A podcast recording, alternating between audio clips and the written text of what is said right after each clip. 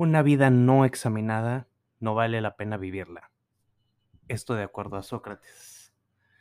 Hola, soy Malditos Millennials, alias Luis Ángeles, o al revés, Luis Ángeles, alias Malditos Millennials. Hoy es martes 26 de julio. Buenos días, buenas tardes, buenas noches.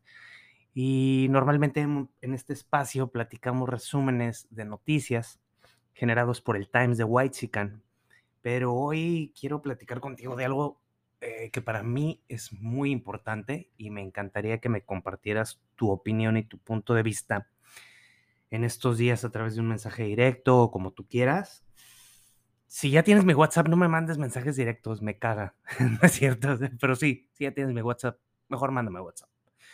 Eh, les comentaba yo de hace unos días de la muerte de Luz Raquel Padilla en Zapopan, Jalisco. ¿Se acuerdan?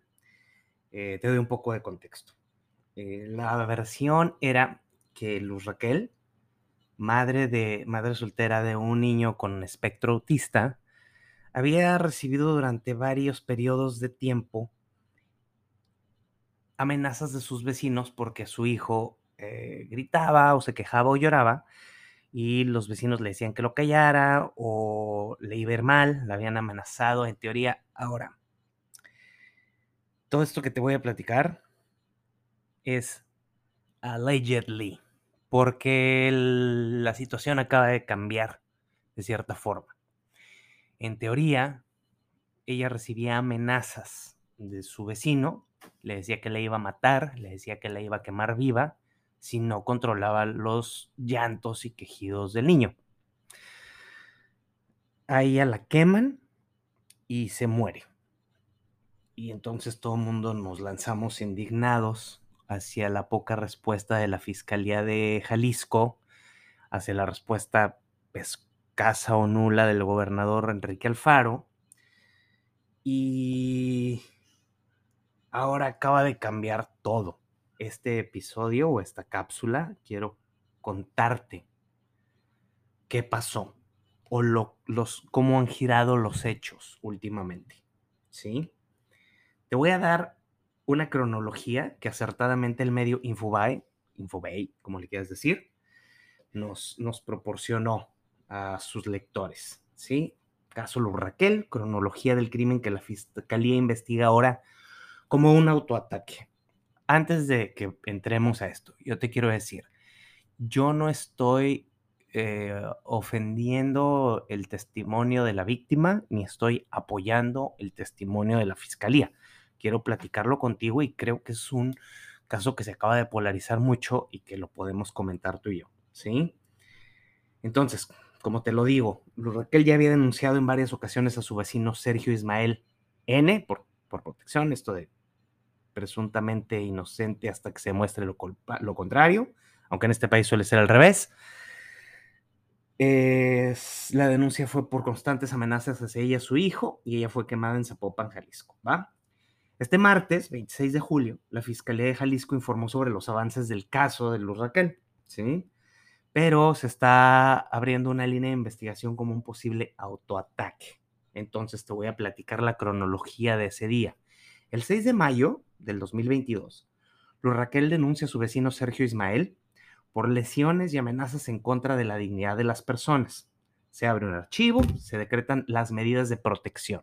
¿sí? La fiscalía sí en efecto abrió un caso y se decretó esto que era una medida de protección. Dos días después, el 8 de mayo, un video muestra cómo Luz Raquel gira las cámaras de seguridad del edificio donde ella vivía, ¿sí? O sea, había una cámara apuntando hacia cierta parte de su edificio y ella se sube en un banquito o en una escalera y las gira al lado opuesto. Se ve ella el video está claro, ella girando las cámaras de seguridad a un lado opuesto de donde deberían estar. Posteriormente de esto, salen las pintas de la pared en donde presuntamente su vecino la amenaza. ¿Sí? O sea, sencillo. Ella cambia la dirección de las cámaras de seguridad y raya en teoría, según la fiscalía, la pared autoamenazándose. ¿Por qué? Porque el 9 de mayo, después de que ella gira las cámaras, se documentan en su carpeta de investigación las pintas de amenazas hechas en los muros donde ella vivía, que decía, te voy a quemar viva. No se puede documentar quién pintó, porque ella voltea las cámaras de seguridad. Te recuerdo, hay un video en donde se ve esto con la fecha y después aparecieron las pintas. 13 de mayo se oficializa la carpeta de investigación. 17 de mayo 2022, lo Raquel denuncia por medio de su Twitter sobre las pintas con amenazas. Y te cito el tweet. ¿Hasta cuándo voy a tener que vivir con miedo de que me pueda pasar algo a mí y a mi familia? Si mi agresor sigue campante por la ciudad con el peligro de seguir haciendo daño. Hashtag justicia, hashtag no más violencia y etiqueta al gobierno de Jalisco, Fiscalía y al gobierno del Estado. En otro tweet refiere que ella no puede entrar a la azotea pues su vecino tiene una perrita pitbull y la música alta alto volumen.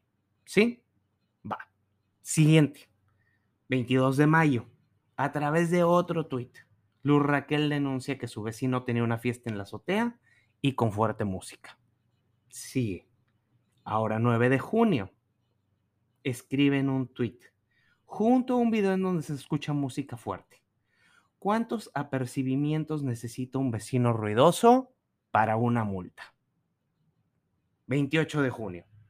En un segundo video presentado por la Fiscalía, se advierte que Luz Raquel prende fuego a un objeto al exterior de la puerta de su domicilio. Hay cámaras, esto es un video, no es rumor. Hay evidencia sólida de que esto pasa. 14 de julio. Luz Raquel denuncia que una vecina manda una patrulla a su casa por el ruido generado por los temas de su hijo que padece, que tiene condición del espectro autista. Y escribe en Twitter de nuevo, ¿cómo es posible que a un menor con autismo y epilepsia por tener una o varias crisis por patear y pegar en paredes, mi vecina me manda una patrulla ya quisiera ver a los oficiales contener sin lastimar, aún así, pedían verlo, vulnerando derechos. Etiqueta Policía Zapopan. 16 de julio. Al ser rociada con alcohol y prendida en fuego, llega la policía municipal y se realizan entrevistas preliminares. Los vecinos dicen haber visto a tres, a cuatro personas, tres hombres y una mujer. Ese día Luz Raquel sale de su domicilio en compañía de su mamá y de su hijo, después de recibir un ride, por un aventón pues, por conocidos, en donde fue dejada sobre la avenida Juan Pablo II y Arco La Estrella. Cámaras ciudadanas de seguridad captan a Luz Raquel entrando a una farmacia, checa esto, y compra dos botellas de medio litro de alcohol entre las 7 y las 8 horas de la noche. Luz Raquel después llega a una venatería en donde adquiere un encendedor de color rojo, aproximadamente a las ocho y media. Es decir, ella llegó a las 7, entre 7 y 8 por las botellas, siete y media, compra un encendedor de color rojo. Y por último, Luz Raquel es vista quemándose por varios asistentes de un evento religioso y corrieron a auxiliarla. En el lugar de los hechos fueron encontradas las dos botellas de alcohol y ellas son de las que compró Raquel, el encendedor, una cubeta y una mochila con algunas de sus pertenencias. 19 de julio, Raquel Padilla pierde la vida. Del 16 al 25 de julio se hacen las entrevistas a las personas que vendieron el alcohol y el encendedor a Luz Raquel. El 20 de julio se cumple la orden de aprehensión contra el sospechoso Sergio Ismael y el 26 de julio se lleva a cabo la audiencia para resolver la situación jurídica del presunto responsable. ¿Ok? La Fiscalía de Jalisco obviamente está en el en un delicado punto en donde se dice que todo es fabricado para inculpar a los Raquel. Pero tú me oíste qué apasionado estaba yo con este tema, qué ofendido estaba yo al respecto pero estas son, estos son videos. Esto es, no puedo decir irrefutable porque la ley tiene la última palabra, pero es complicado decir que no fue un autoatentado con todas estas pruebas audiovisuales. ¿Sí? Eh, Luis, Joaquín, Méndez, fiscal de, Jalisco, informa que todas esta, e, e, estas evidencias son parte vital del caso. Hay una entrevista con la persona que dice haber reconocido a Raquel y determinar que las botellas de alcohol son las que ella usó en lo que parece ser un auto, un, un autoaccidente, un incidente autoinfligido. Complicado, ¿no crees? Eh, el movimiento de las cámaras, la compra de las cosas, las pintas. Ahora hay otra cosa. Se habla de personas con Lu Raquel. Se habla de que Sergio Ismael no estaba en la casa el día de los hechos con testigos relativamente confiables que pueden dar fe de esto. Obviamente, no sé qué opinas tú. A mí me preocupa mucho saber de este tipo de cosas, porque ya no sabes en quién creer. Obviamente desconfiamos de la fiscalía, yo lo entiendo, yo te entiendo, yo lo hago, pero creo que tenemos que ponernos las pilas como ciudadanos y como mexicanos a cuestionar.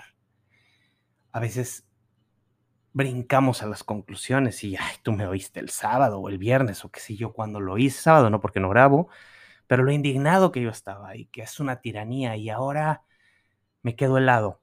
No defiendo a ninguno ni a otro, solamente creo que hay que poner los hechos sobre la mesa y analizarlos. Sin duda es un caso muy importante, será muy mediático. Eh, como sabemos, a Enrique Alfaro se le considera un político prominente, mucha gente le tenía fe, hasta le llamaba presidenciable. El manejo de este caso obviamente puede tornarse político en cualquier momento, ya lo es, pero será valioso ver cómo se desarrollan los hechos, qué más evidencias hay, qué más peritajes hay, si hay más videos y ver cómo va a estar el carpetazo final a esto.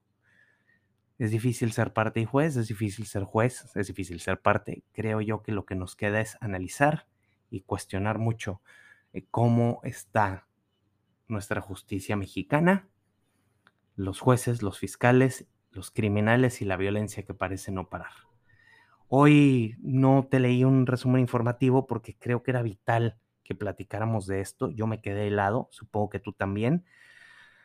Si tienes alguna retroalimentación respecto al tema, pues ya sabes, contáctame y lo vamos platicando y yo estaré contándote los desarrollos de este lamentable y muy sorprendente caso.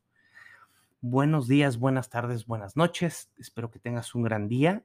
Te mando un cordial saludo Luis Ángeles, alias Malditos Millennials. Nos platicamos mañana. Gracias por escucharme. Bye.